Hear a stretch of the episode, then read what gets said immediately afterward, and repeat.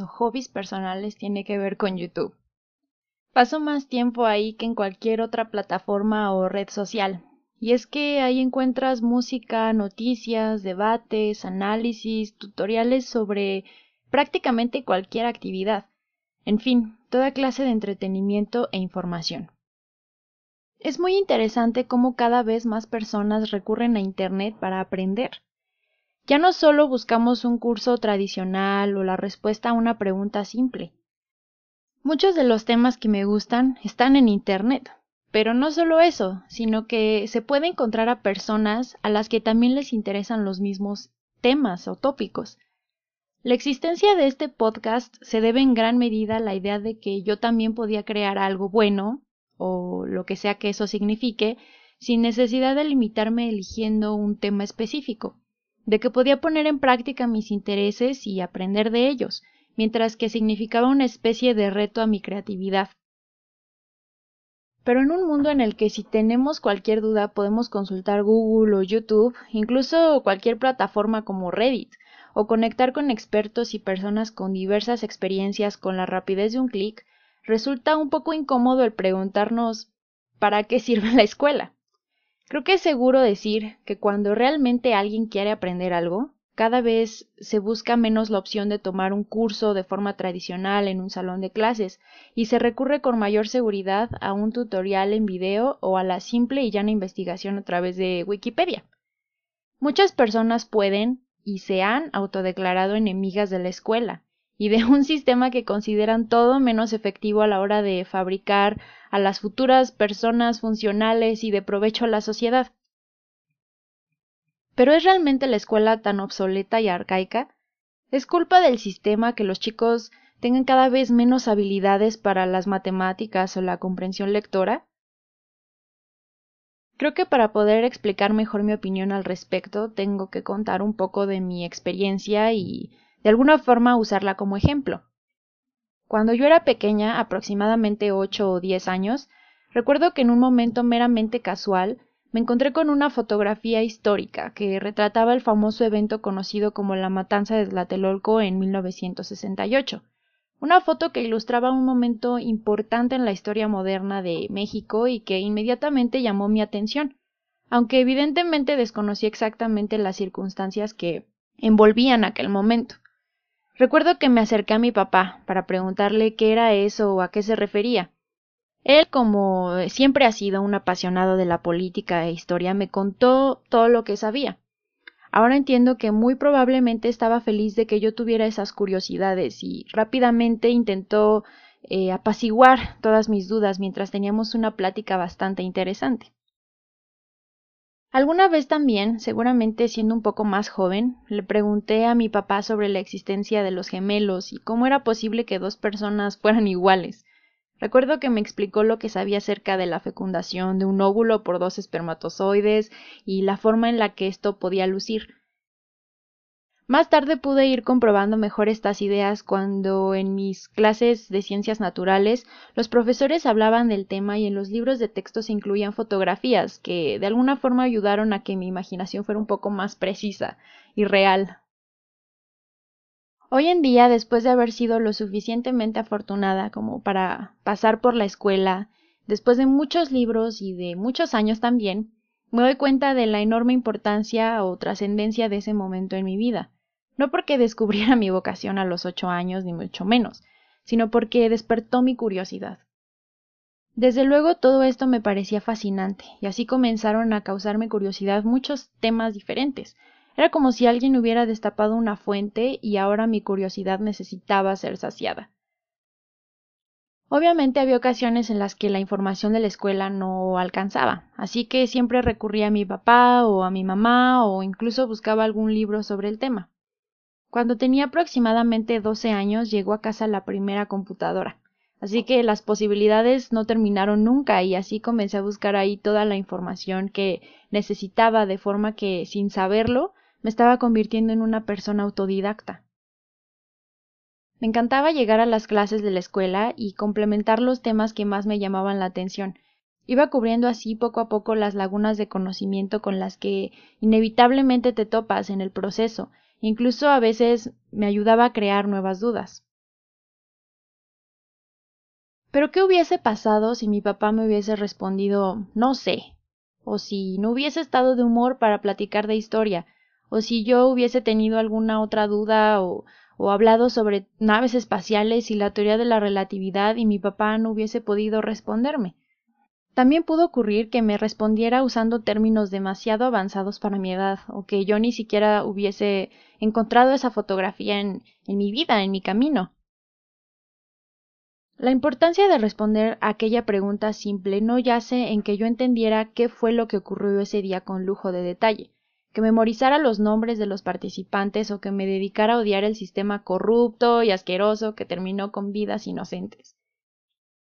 El objetivo fue despertar mi interés y curiosidad por las cosas, y es esto en lo que creo que el sistema educativo falla catastróficamente.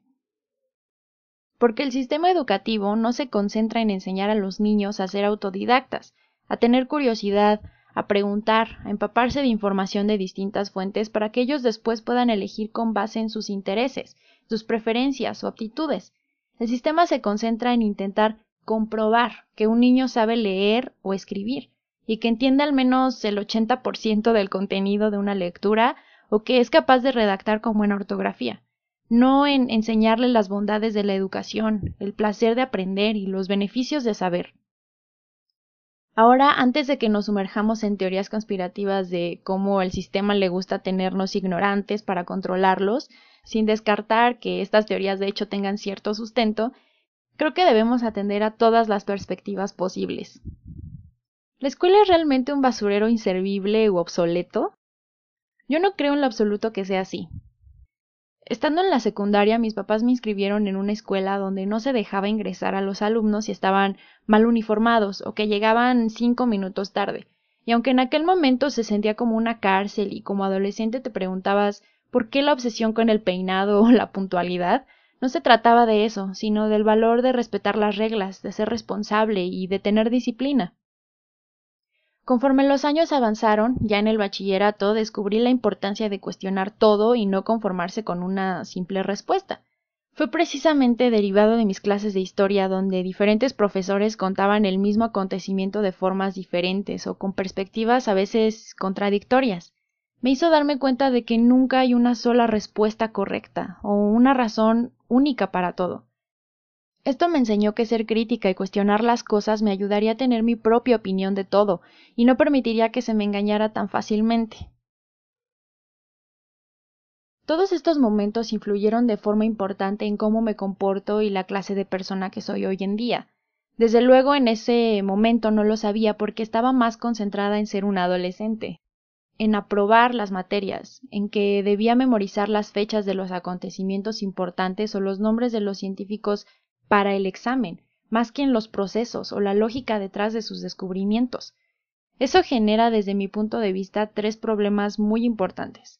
El primero, los chicos odian la escuela porque la consideran aburrida o tediosa, y con razón.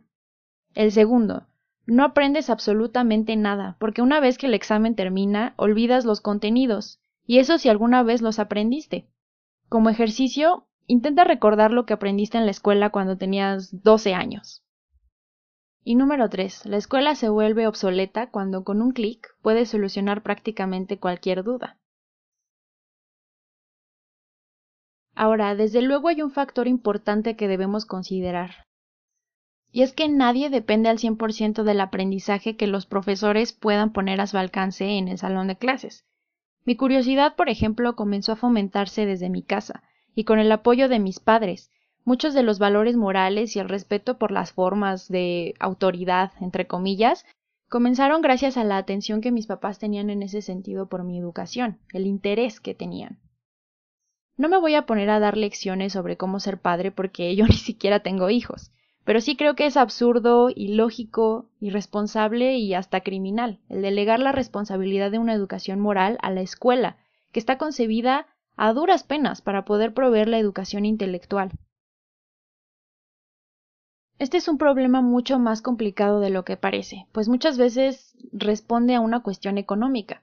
Ambos padres, si es que están presentes, A veces deben trabajar todo el día para poder sostener el hogar y encuentran más cómodo el delegar por completo la responsabilidad de la educación a una escuela con horario extendido, o bien simplemente abandonar por completo la tarea. Pero regresando al tema de la educación y las escuelas, ¿por qué es tan difícil la educación académica? Muchas veces nos encanta culpar a los profesores, tachándolos de no dominar los temas que enseñan o de no interesarse por motivar a los alumnos. Pero socialmente los profesores en nuestro país son castigados y sobre todo poco valorados. Ser profesor a veces es visto como la segunda opción, como la única alternativa laboral ante la imposibilidad de ejercer su profesión original. A veces incluso se les tacha de fracasados, y es curioso cómo rara vez encontramos profesores sobre todo a niveles básicos de educación que tengan, de hecho, el título de pedagogo. Pero el castigo no termina ahí, porque los profesores, sobre todo a los niveles básicos como primaria, secundaria, preparatoria, son una de las profesiones peor pagadas. Casi siempre deben hacerse responsables de varios grupos bastante numerosos para poder llevar un sueldo digno a sus casas, aumentando significativamente la cantidad de trabajo. Bajo estas condiciones no se les puede culpar por terminar odiando su profesión, sobre todo cuando se les culpa del bajo rendimiento de los alumnos, aun cuando éste no sea al 100% su responsabilidad, como ya mencionábamos antes. Desde luego, para ser profesor es necesario tener vocación, tener la aptitud y la actitud para lograr motivar, inspirar y finalmente transmitir los conocimientos a los niños y jóvenes porque de otra forma una computadora con Internet fácilmente puede reemplazarlos o convertirlos en un simple instrumento que solo nos enseña a navegar por Internet con mayor facilidad. Pero aún teniendo el personal ideal, con profesores de vocación y profesión, motivados y bien pagados, una escuela necesita algo más, porque es cierto que ningún niño o joven aprende de la misma forma o bajo los mismos estímulos. Algunos son más lentos en desarrollar esa curiosidad o interés por temas tradicionales, algunos están más preocupados por sobrellevar el divorcio de sus padres o ni siquiera tomaron algún alimento antes de llegar al salón de clases. Así que se les solicita a los profesores que se conviertan en niñeras, padres o madres que prediquen con el ejemplo valores morales deseables, que sepan motivar e incentivar la curiosidad de los niños, que resuelvan todas sus dudas, que preparen materiales especiales, que hagan exámenes y califiquen tareas, que se aseguren de que todos los niños de sus cinco o seis grupos asimilen los temas en tiempo estimado y que se conformen con el salario mínimo. Suena como una tarea realmente difícil. Todas las dificultades de los profesores que he mencionado, que desde luego no son todas ni tienen la misma raíz u origen, podrían ser razón suficiente para desechar la educación tradicional y enfocar el futuro de la misma en el Internet? Primero, suponiendo que todos los niños y jóvenes del país tengan acceso a una computadora o a Internet, incluso a veces a servicios de electricidad, ¿es suficiente con esto para generar conocimiento y formar a los futuros abogados, médicos, científicos o escritores del país? Ya mencionaba algunas de las ventajas de la educación tradicional, como la disciplina y el respeto por los demás, que acompañados siempre por la atención de los padres puede resultar en individuos funcionales para la sociedad. Pero también es cierto que la experiencia de la escuela es formativa más allá de lo académico. Todos recordamos con detalle alguna experiencia en la secundaria o la preparatoria que nos enseñó mucho más de nosotros mismos como personas, de nuestras limitaciones, de nuestras fortalezas, de nuestros gustos, prioridades, incluso de las posibles opciones en el futuro.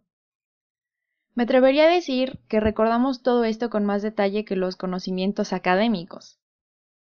Muchas de nuestras primeras amistades y las primeras interacciones con otros seres humanos que no fueran de nuestra propia familia se dieron gracias a la escuela el primer contacto con el amor, la primera vez que nos enfrentamos a algún niño problema, acosador o bully, como los llamamos ahora, la primera vez que nos sacaron del salón por hablar con un amigo o reírse del profesor.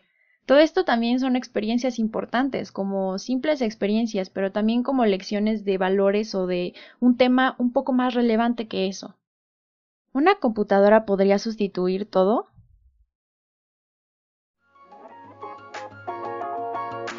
La escuela es una suerte de mundo en pequeño, una burbuja donde los niños pueden aprender poco a poco cómo es el mundo real, porque ahí nos encontramos con malos compañeros, con abusivos, con profesores apáticos e incompetentes, con dificultades técnicas, económicas, emocionales, con crecimientos y reveses, buenas y malas experiencias.